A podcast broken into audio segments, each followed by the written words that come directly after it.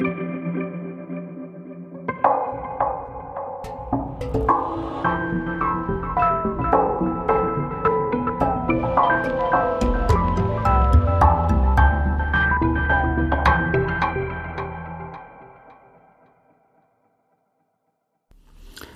willkommen. Mein Name ist Rudolf Leb. Ich betreibe eine Galerie in Wien. Die Galerie Rudolf Leb, im 7. Bezirk in Wien-Neubau gelegen, arbeitet mit der nächsten Generation von jungen Künstlerinnen und Künstlern, um ihnen Sichtbarkeit zu geben und sie in ihrer Entwicklung und der Platzierung am Kunstmarkt zu unterstützen. Ein Schwerpunkt liegt dabei auf der Förderung von Frauen. Die Galerie arbeitet mit aufstrebenden nationalen und internationalen Künstlerinnen und Künstlern zusammen, die vornehmlich in Wien leben, arbeiten oder studieren. Wir zeigen kuratierte Solo- und Gruppenausstellungen und nehmen an Kunstmessen teil. Crossover-Projekte wie Theater, Musik, Literatur und Performances in unseren Galerieräumen stellen ein interdisziplinäres Spannungsfeld zwischen visueller, narrativer und auditiver Kunst her. Die Signation zu unserem Podcast stammt vom jungen österreichischen Komponisten Stepan Sobanov. Von Dezember 2019 bis Jänner 2020 haben wir ein Projekt gemeinsam mit der Universität für angewandte Kunst in Wien, kurz Angewandte genannt, realisiert. Kuratorin Verena Kaspar-Eisert erarbeitete im Verlauf des Wintersemesters mit 17 Studentinnen und Studenten der Klasse von Gabriele Rothemann eine Ausstellung für und mit der Galerie, die wir unter dem Titel Farewell, You Beloved Piece of Art gezeigt haben. In zwei Artist Talks haben sich die Künstlerinnen und Künstler in ihrer Ausstellung gegenseitig interviewt und den Besucherinnen und Besuchern präsentiert. Wir haben dies zum Anlass genommen, unseren ersten Podcast zu produzieren. In kurzen Einzelstatements geben sie Einblick in ihr Denken und sprechen über ihre Arbeiten. Kaya Clara Jo, Unclaimed Land Number One. Kaya, du bist ja eine Künstlerin der Galerie. Wir waren auch schon gemeinsam erfolgreich auf einer Messe. Hier bist du in der Rolle einer Studentin wie die anderen deiner Klasse. Wie fühlt sich das für dich an? Da würde ich jetzt mal sagen, dass es sich eigentlich gar nicht so sehr anders anfühlt, als jetzt wirklich effektiv bei dir als Künstlerin zu arbeiten. Es ist vielleicht, wenn ich das so sagen darf, ein bisschen schulischer. Man ist halt in der Gruppe, man wird betreut. Es gibt immer die Universität im Rücken, die auf einem mhm. ein bisschen aufpasst. Und hier bin ich ja bei dir eigentlich ein Individuum, das auf mich selber aufpassen muss und das einfach die Arbeit so machen muss, wie ich es für richtig halte. Also wenn, dann ist es mit der Uni ein bisschen schulischer, aber ansonsten ist es, glaube ich, sehr nah am Arbeitsalltag einer Künstlerin dran, würde ich sagen. Mhm.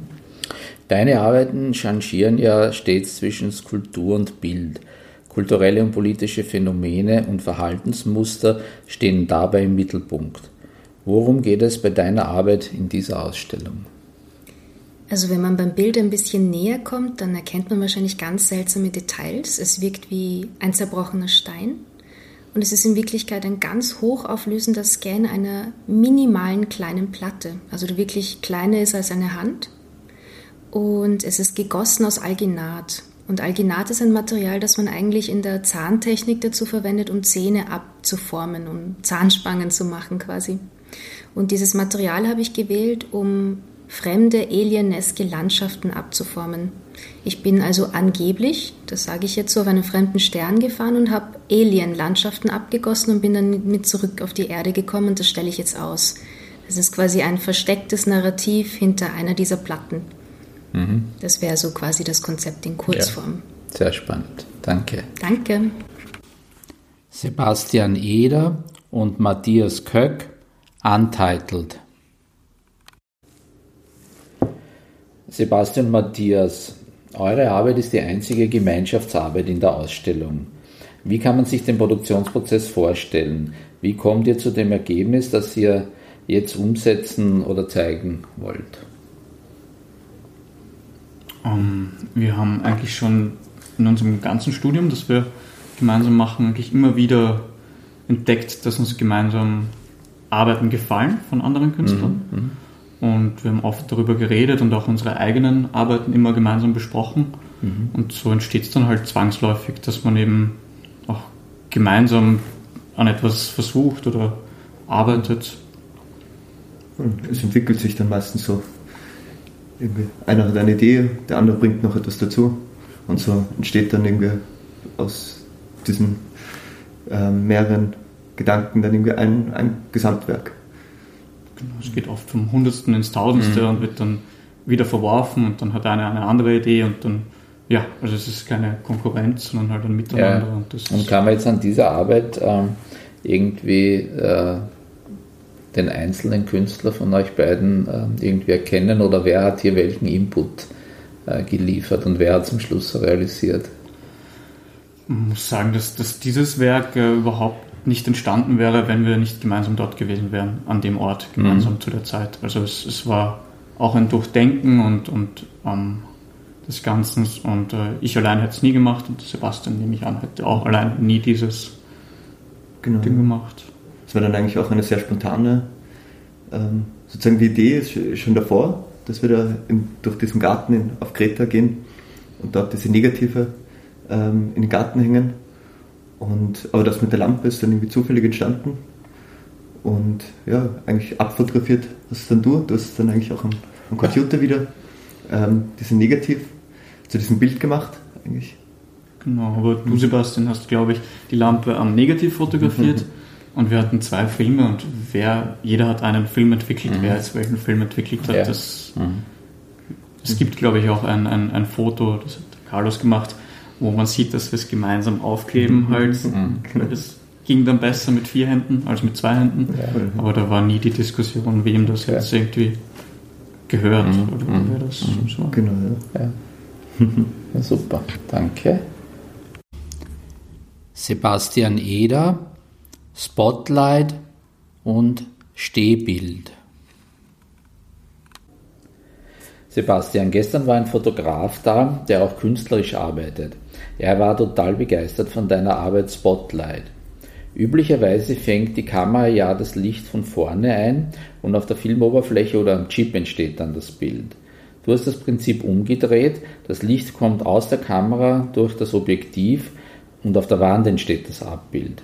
Eine Umkehrung der Verhältnisse. Wie bist du darauf gekommen? Ähm, ja, war eigentlich auch eine sehr spontane ähm, ist ganz, äh, ist eigentlich aus der, dass wir auch durch den Matthias, ähm, der mich äh, darauf gebracht hat, dass eine Kamera auch ähm, genauso als Projektor funktionieren kann. Mhm. Und dann habe ich äh, äh, das verschiedene ausprobiert, mit negativen ähm, Bilder zu projizieren. Und irgendwann bin ich drauf gekommen, dass die Lampe an sich auch schon eine Projektion und eine Darstellung ist. Und es eigentlich nicht mehr braucht, als nur, nur die, die Glühbirne selbst zu projizieren. Mhm. Und beeinflusst Licht deine ähm, Arbeit als Künstler? Ja, sehr. Also ich würde sagen, das ist ein sehr zentrales Thema bei mir, weil ja, Licht natürlich für Fotografie einfach das Ausschlaggebendste ist. Es sammelt, das ist auch für uns, glaube ich, für die meisten Leute einer der wichtigsten Sinnesorgane. Und unsere ganze visuelle Dings ist ja nur Licht und die Reflexion von mhm. Licht. Mhm. So, von dem her, ja, es ist wahrscheinlich das Thema, was mich in meiner künstlerischen Arbeit am meisten interessiert. Mhm. Okay, danke. Danke. Verena Gotthard, hier draußen. Verena, du beschäftigst dich in deiner Arbeit mit der Beziehung von Fotografie und Sprache, insbesondere mit dem narrativen Potenzial von Fotografie. Wie wir im Verlauf dieser Ausstellung gehört oder gesehen haben, interpretiert aber jeder etwas anderes in das Motiv deines Bildes. Entgleitet dir damit die Geschichte, die du erzählen willst, oder ist dir das egal? Mm, in dieser Hinsicht ist mir das sozusagen egal, weil es ist ja gerade das Schöne, dass ich ja nur, also ich zeige die Fotografie und jeder soll sich darunter, soll sich die Geschichte selber vorstellen. Also wie das dann weitergeht, ob die Personen sich umdrehen, ob sie weitergehen, ob sie nach Hause gehen, ob sie zu Freunden gehen. Ähm, und das ist den Beobachtern äh, überlassen. Mhm, mh. Genau. Und kannst du noch kurz was erzählen, wie deine Aufnahmen entstehen? Das ist ja eigentlich eine klassische Street-Fotografie, weil mhm. du es ja ähm, auf der Straße machst. Wie kommst ja. du zu dem Moment, wo du dann abdrückst? Ja, ähm, irgendein Kunstwissenschaftler, glaube ich, hat auch immer gesagt, ähm, man muss aufpassen, dass, also dass die Fotografie ist einmal da und dann ist sie weg. Und wenn sie weg ist, dann ist sie weg, dann kann man nicht mehr zu dem mhm. Platz gehen und nochmal abdrücken. Mhm. Und ich habe ich bin immer wieder durch die Straßen gegangen und habe halt genau immer wieder solche Momente bemerkt, die sehr fotografisch sind und dann habe ich genau dort abgedrückt und manchmal bin ich aber viel zu weit weg oder bin viel zu nahe dran und dann ist auch manchmal so, dass ich viele Fotografien nicht mache, mhm. weil das schon weg ist, weil es zu spät ist, ja. weil es zu früh ist. Also man, mhm. ich muss mir immer eingestehen, wann eine Fotografie, wann es nicht wert ist zu fotografieren und deswegen gibt es also eine jetzt schon fast, also immer wachsendere Sammlung von diesen Fotografien, in denen ich es geschafft habe, im perfekten Moment abzudrücken. Mhm. Okay, danke. Ja. Maximiliane Leni Arman, Human Doing On-Off. Maxi, Human Doing On-Off ist deine erste Augmented Reality Arbeit. Gab es einen Unterschied äh, zur Schaffung deiner sonstigen Kunstwerke oder was war deiner Meinung nach der Unterschied in der Produktion dieser Arbeit? Äh, grundsätzlich gibt es keinen großen Unterschied. Meistens oder ja, sehr oft erstelle ich Räume oder Szenarien in ähm, 3D-Programmen. Und dass es dann Augment, eine Augmented Reality-Arbeit wird, kam eigentlich relativ spät erst. Ähm, so die Idee. Mhm. Also ja, deswegen würde ich nicht sagen, dass es jetzt einen großen Unterschied mhm. gab. Und ist das eine, eine zusätzliche äh, Dimension, die, wie soll man sagen, für die Rezeption dieses Kunstwerks gut ist? Ähm, ich finde schon, dass das irgendwie, man schaut nämlich durch ein ähm, technisches Gerät mhm und dadurch irgendwie auch ein bisschen in die Zukunft. Mhm. Und das äh, tut der Arbeit, glaube ich, ganz gut. Mhm. Mhm. Zum Inhalt äh, dieser Arbeit. Die Figuren, die mit Hilfe der App Artivive zum Leben erweckt werden, machen ja den Eindruck, dass sie in einem Loop gefangen sind. Ist dieses Szenario für dich eine Referenz oder eine Kritik an unserer extrem industrialisierten und mechanisierten Welt? Ähm, gewiss gibt es da so eine Referenz. Äh, für mich war das eher ein dystopisch oder ein zugespitztes dystopisches Zukunftsszenario, ähm, weil die Figuren doch schon sehr sinnentleert diese, diese äh, im Kreis gehen und so Arbeit imitieren. Und das ist ja also schon eher äh, ein dystopisches Szenario, aber ja, ähm, zugespitzt würde ich sagen. Mhm. Eine zugespitzte Referenz. Okay. ja. Gut, danke. Gerne. Felix früh auf 0000 1111 0010 1111 Felix, in deiner Arbeit zeigst du ein Foto, das aussieht wie eine Aufnahme des Weltalls, das aber tatsächlich ein von dir digital generiertes Bild ist, das du dann in analoge Lochkarten umgesetzt hast. Kannst du uns etwas über die Intention deiner Arbeit sagen? Im Grunde ging es mir darum, einen Weg zu finden, ein digitales Bild zu einem Unikat werden zu lassen ein digitales Bild so zu speichern, dass es nicht beliebig oft kopiert und reproduziert werden kann. Ganz habe ich es nicht geschafft, aber der zeitliche Aufwand, um eine Kopie anzufertigen, wäre doch erheblich. Mhm. Gibt es eine bestimmte Message, die du mit dieser Arbeit äh, transportieren möchtest? Ähm, zum Beispiel, dass alles Leben immer mehr digitalisiert wird? Oder geht es dir einfach um die Analogisierung eines digitalen Objektes?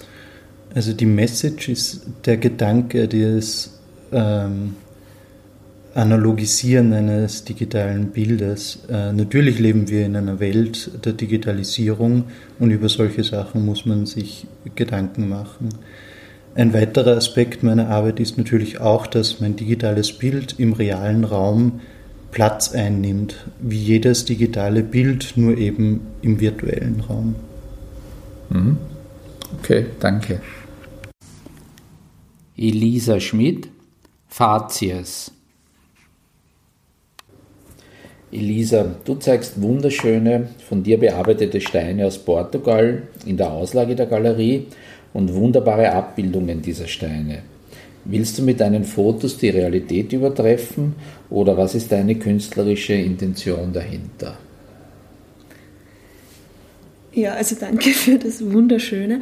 Ähm, es geht nicht so sehr um darum, die Realität zu übertreffen, na, sondern eigentlich darum, ähm, eine Übersetzung zu finden von der Bildhauerei in die Fotografie. Also die mhm. Steine mhm. sind für mich auch Abbildungen oder Aufnahmen einfach ihrer eigenen Entstehung und dann gleichzeitig sind es Aufnahmen von meiner Bearbeitung. Also es geht da um die Spuren von der Steinbearbeitung, die man auch sieht. Mhm. Und dann gibt eben sind die, sind die Fotografien noch einmal eine Einschreibung von dieser von diesen Momenten schon im Filmmaterial, jetzt in meinem Fall in den Kamerasensor, also nur mal so eine Übertragung von dieser Idee der Einschreibung in Material.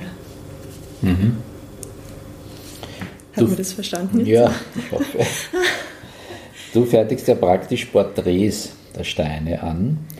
Interessiert es dich auch, äh, Personen abzubilden und ihre Persönlichkeit im Bild festzuhalten? Machst du sowas auch?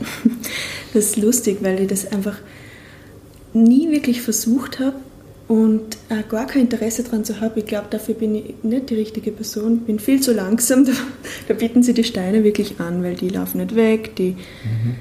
die sind total geduldig und die kann man auch dann irgendwie fünfmal nur ändern oder genauer anschauen und noch einmal zu, vielleicht noch einmal ins Studio gehen sogar und, und genau, das wäre mit einer Person einfach nicht möglich. Außerdem ist es thematisch ähm, ganz was anderes für mich, natürlich mit diesen Materialien zu arbeiten. Also ich sehe mich nicht als Porträtfotografin, obwohl es natürlich schon vielleicht ja Porträts von, von den Objekten dann eher. Mhm, mh. Okay, danke. Ja. Carmen Alba The Recreation of Adam and Drive Me Home. Carmen, deine Arbeiten zählen zu den beliebtesten bei den Kunden. Du hast bisher am meisten verkauft. Wie ist das für dich? Mm, also ich freue mich natürlich sehr darüber. Ich habe sehr viele spannende Gespräche geführt. Ich habe einen guten Austausch gehabt und äh, habe sehr viel Neues dazugelernt. Ähm, natürlich finde ich es ganz spannend, dass die Arbeiten so einen hohen Anklang haben und ähm, für mich da auch sehr geschmeichelt davon. Und äh, ja. Mhm. Ja, gut. Dein Interesse äh, gilt den geometrischen und anatomischen Formen, aber auch Körperlichkeit und Empfindungen. Welche Geschichte willst du uns mit dem Foto Drive Me Home erzählen? Ähm, ja, also genau, meine Arbeiten fokussieren sich sehr häufig auf diese Themen und äh, ich finde das eigentlich ganz spannend. Ähm, ich glaube nämlich, dass die körperliche Form und die Empfindungen sehr stark miteinander verbunden sind, mhm.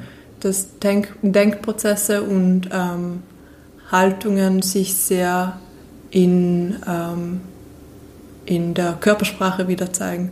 Und auch bei diesem äh, Drive Me Home ist diese wartende Position eingenommen, diese, ähm, diese sich in äh, die Körperlichkeit, die sich zeigt. Moment. Ich sage nochmal den gleichen Satz. Macht. Ja. Genau, also bei Drive Me Home finde ich es ganz spannend, dass die körperliche Form mit den Empfindungen wieder einhergeht, die erwartende Haltung, die die Person einnimmt, ist sehr stark auch mit äh, Empfindungen verknüpft. Ähm, generell finde ich es ganz spannend, wenn anatomische Prozesse mit psychologischen Prozessen einhergehen, wo eigentlich auch durch die körperliche Haltung wiederum auf Denkprozesse zurückgeführt werden kann. Und genau das Umgekehrte, wo eigentlich ähm, die Körperlichkeit von den Emotionen beeinflusst wird. Mhm. Genau. Ähm, ja. Sonst noch was? Okay, danke. Carlo Zabella, Breakfast with Ferns. Carlo, deine Arbeit greift Aspekte des Piktoralismus und Tableau Vivants auf. Sie ist wunderbar poetisch und wenn man davor steht, möchte man einerseits gerne bei diesem Frühstück dabei sein, andererseits rätselt man immer, wo das aufgenommen worden sein könnte. Welche Botschaft möchtest du mit deinen Inszenierungen transportieren? Also aufgenommen ist das im Mühlviertel. Das schaut dort genauso aus, wie es ist. Das ist alles echt, analog fotografiert, wurde nichts reingeschoppt mhm. oder so. It's a real. Und was ich mit der, mit der Serie, die übrigens Wayside heißt, transportieren möchte, ist unsere Beziehung zu Natur, aber jetzt nicht Natur im Sinne von alles ist Natur, sondern Natur im Sinne von natürlichen Lebensräumen, mhm. Wildnis. Mhm. Und in dem Bild spezifisch wäre, wäre die Beziehung mit dem Fluss die, dass man das doch nicht immer, dass man doch nicht immer die Oberhand hat, weil der Fluss quasi die Menschen überschwemmt. Mhm. Mhm. Und ähm, an welchem Projekt arbeitest, arbeitest du jetzt gerade? Momentan arbeite ich in einem Projekt, das hat den Arbeitstitel White Space. Mhm. Und da beschäftige ich mich mit, mit einem Zirkus-Style, der quasi die kleinen Zahnräder unserer Gesellschaft und unseres Lebens ausdrückt. Mhm. Also wie ja, ein bisschen so eine, ein bisschen so eine Anspielung an vielleicht Verschwörungstheorien und irgendwie Machenschaft, dass man sich denkt, äh, irgendwer kontrolliert das Ganze und das möchte ich in einem Zirkus-Style darstellen und auch andere Themen vom Zirkus aufgreifen. Mhm. Aber Zirkus ist ja immer sehr bunt, warum ist dann white? Warum white? Weil Also White Space, weil viele Bilder werden ein bisschen wie, wie bei Matrix, die Szene, wo der Neo zum ersten Mal mit dem äh, Morpheus in der Matrix chillt, halt einfach mhm. wirklich komplett weiß alles. Mhm. Ich mag das irgendwie, weil das Weiß ist ja eigentlich das Papier, bevor man es bedruckt, oder die Leinwand, bevor man es bemalt. Und das ist quasi der, die unendliche Möglichkeit und dass ich in dem Raum mich austobe, mhm. in diesem, manchmal nennt man es auch Negative Space, Mhm. Weil nichts dort ist. Ja, ja. Also das wird eine große Rolle spielen im mhm. Ganzen. Mhm. Ja. ja, da bin ich schon gespannt. Okay, danke. Gerne. Julia Reichmeier, die Härte einer Abweichung. Julia, deine Arbeit ist eine sehr poetische, obwohl sie eigentlich rein technisch und durch chemische Prozesse entstanden ist. Was ist dein Zugang zur Fotografie und deiner künstlerischen Arbeit? Wie findest du deine Motive? Hm, ist gar nicht so leicht, das jetzt so allgemein zu sagen, aber ich habe, als ich begonnen habe zu fotografieren, eigentlich sehr, also meine Fotografien sehr genau geplant, beziehungsweise mhm. die Vorlaufzeit war relativ lang und dann die, äh, die Shootings vielleicht um einiges aufwendiger als heute.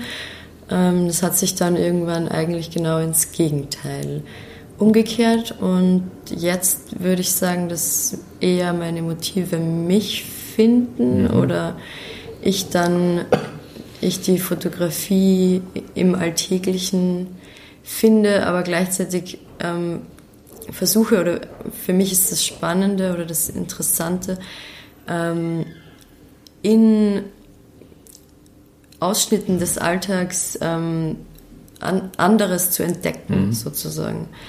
Also es geht bei mir, glaube ich, oft darum, dass im Abgebildeten etwas anderes gesehen wird. Ähm, oder ich auch ähm, das Gesehene, versuche das Gesehene darzustellen. Weil natürlich ist das dann immer, jeder sieht was anderes mhm. in einer Arbeit und ja. das ist ja auch irgendwo die Frage, ähm, wie viel Interpretationsraum hat man, lässt man, ähm, möchte man lassen, darf man lassen, mhm. ich weiß nicht so genau, ist immer schwierig, aber ähm, ich habe schon immer meine Interpretation oder mein Ziel in dem, was ich darstelle.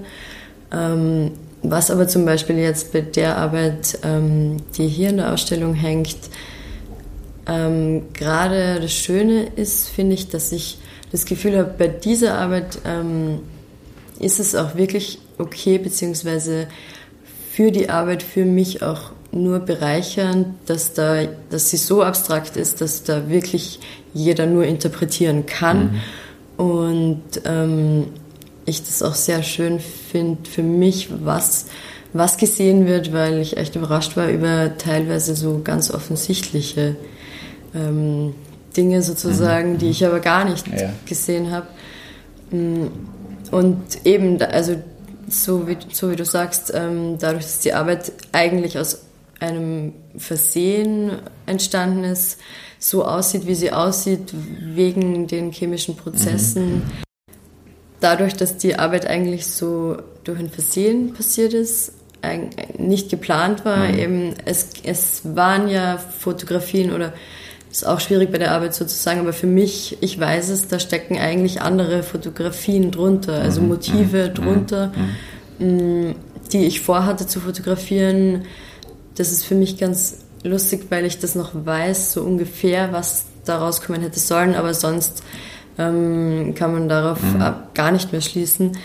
Ähm, deswegen kann ich auch zu den Arbeiten jetzt nicht sagen, dass ich da irgendwie ähm, ein großes Konzept hatte, mhm. sondern es war eigentlich ja. dann der Prozess, der sich ja jetzt doch, ich habe nochmal nachgerechnet, glaube ich schon fast über acht Jahre jetzt so hinzieht, mhm. wo ich auch nicht viel tun musste, außer die Arbeiten immer wieder neu zu entdecken und sie wieder wegzupacken. Mm, das war eigentlich bei der Arbeit für mich das Spannende auch. Mhm. mhm. Diese lange Entwicklung und dann doch das zu, zum Ende zu führen auch. Mhm. Und was äh, sind deine nächsten Projekte oder gibt es irgendetwas, woran du schon arbeitest? Mm, ja, vieles, das alles noch äh, relativ ähm, in, den, in den Anfängen steckt, mhm. beziehungsweise ich habe, ich beginne oft eher mit einer, mit, einer, an, mit einer Lust an einer Technik, an einem Material oder ähnlichem mhm. und ähm, fange von der Seite aus an sozusagen ähm, und dann brauche ich eine ganze Weile, bis ich die, das, die richtige Fotografie, das richtige Motiv, mhm. das Thema zur Technik finden mhm. kann. Ähm, was natürlich wichtig ist oder ähm, worauf die Technik dann warten muss. Ja. Aber ähm, ja, nein, also zu den, zu den Inhalten der Projekte kann ich oder will mhm. ich noch gar nicht so viel sagen. Mhm. mhm. Es bleibt also auf jeden Fall spannend bei dir. Hoffentlich, ja. ja. Okay, danke. danke. Katharina Liatzkaya, Intermediate Condition. Katharina, du arbeitest mit analoger Fotografie. Ist das eine bewusste Entscheidung in einer Welt, in der letztlich alles digitalisiert werden wird? Ja, kann ich sagen, schön. Äh, für mich die wesentliche ist, dass äh, analoge Fotografie äh, ein, ein handwerkliches Prozess ist. Für mich äh, wesentlich ist folgendes, dass um ein Bild zu schaffen, muss ich äh, einen Film belichten, dann das entwickeln, dann mhm. im Labor gehen und ein paar Kontaktlisten machen und so weiter, so weiter und so fort. Ich mag insgesamt diesen Prozess, diesen Verlauf. Aber natürlich digitalisiere ich meine, meine, meine Filme auch, um das schneller zu bearbeiten, um, wenn, ich, wenn ich mehr Zeit, nicht so viel Zeit habe. Genau, aber was wichtig auch ist, in digitaler Fotografie äh, fällt es mir diese Körnigkeit, die analoge Bilder geben, diese mhm. bestimmte Textur, die nur ein Negativ geben kann. Mhm. So. Mhm. mhm. Du kommst ja aus Moskau und arbeitest sehr gerne mit industriellen Motiven und Ästhetiken der Großstadt und der Konsumkultur. Bist du von den Eindrücken der Kunst ähm, und Fotografie, die vor 100 Jahren in deiner Heimat auch Vogue waren, inspiriert oder woher kommt das? Ich finde, es hängt von Umgebung ab. Ich bin in, in einem Großstadt groß geworden mhm. und äh, mein ganzes Leben äh, habe ich das alles beobachtet, diese industrielle Architektur, mhm. äh, Groß, Großstadtrhythmus und so weiter. Und ich glaube, dass die Umgebung und die, diese bestimmte Stimmung vom Großstadt, nämlich von Moskau, hat auf mich die größte Wirkung aufge, aufgeübt.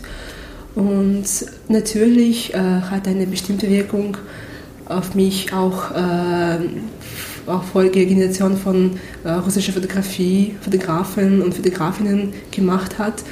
Äh, äh, zum Beispiel Street Photography hat auch eine ziemlich weitere Verbreitung in Russland mhm. und Entwicklung in Russland bekommen. Mhm. Es gibt eine, eine ganze Reihe, Generation von starken Fotografen und Fotografinnen. Mhm. Genau, aber mei am meisten, wie wurde schon gesagt, die Umgebung und mh, mm, ich glaube, eher, eher, eher, europäische Fotografen hab, haben mich fasziniert und äh, beeinflusst.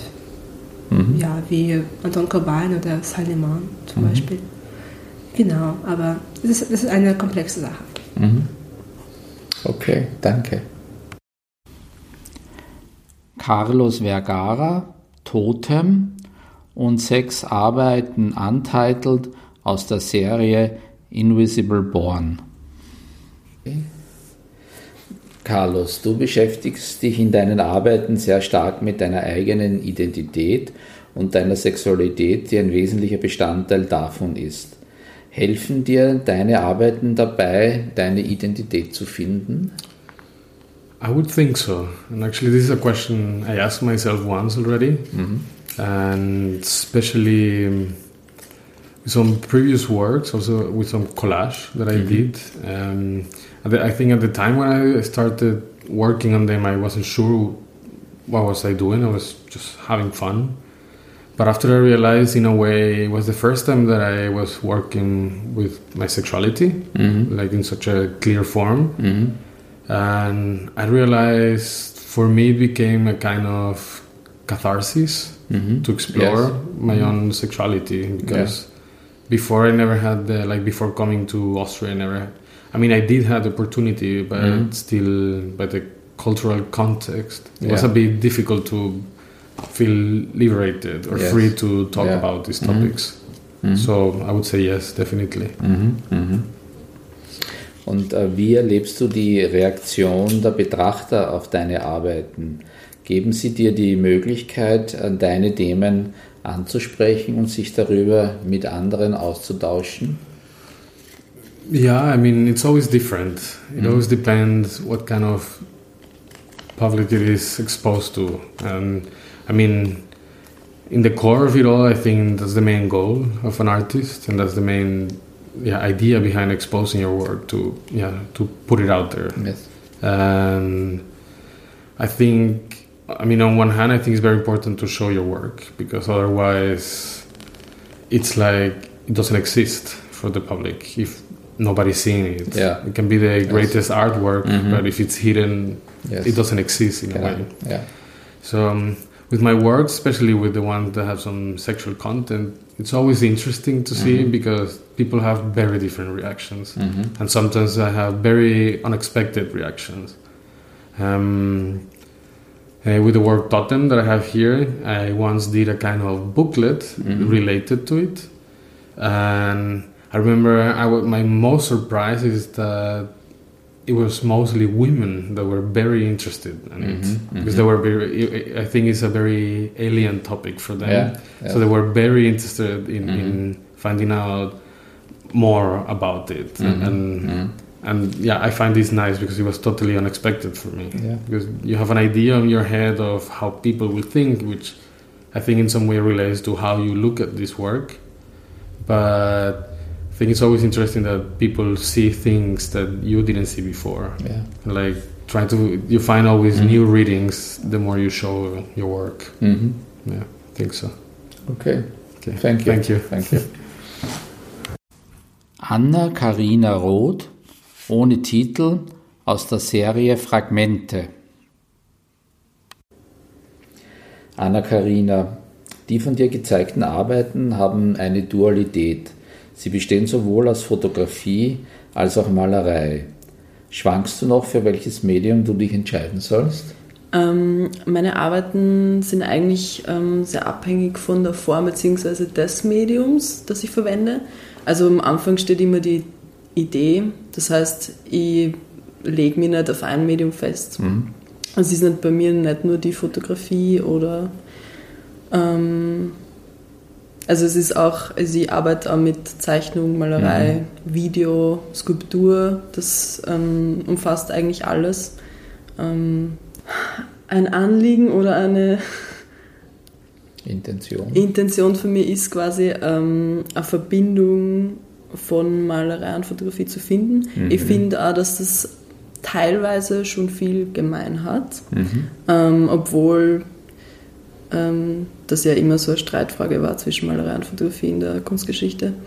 Ähm, aber ähm, zum Beispiel, ich habe ähm, eine Arbeit gehabt, wo ich mit Emulsion gearbeitet habe und allein das Aufstreichen mit einem Pinsel von einer Emulsion hat sehr Ja. viel von der Malerei, was sie jetzt und auch, also es hat natürlich einen anderen Charakter mit der Lichtempfindlichkeit, aber es hat von allein von dieser Technik ganz viel von der Malerei und ähm, auch man kann auch mit Fotopapieren so arbeiten, dass es der Malerei, also mit Lichtempfindlichkeit und mit der analogen Fotografie eigentlich ähm, nahe kommt. Und das ist sowas, was mich auch interessiert.